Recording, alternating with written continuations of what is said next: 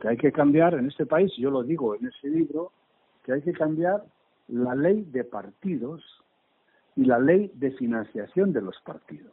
Mientras eso no ocurra, mientras no se legisle duramente y se establezca cuáles son las posibilidades de financiación de los partidos, ese problema seguirá existiendo y no, y no decaerá.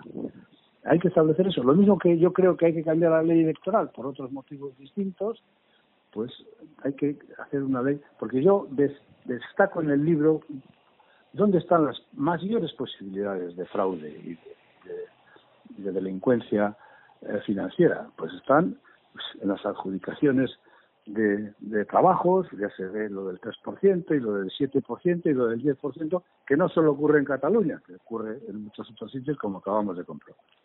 Pero en fin, pues todo eso tiene que llevar a una ley de financiación de los partidos que establezca claramente cuáles son las fuentes y que todo sea con gran transparencia.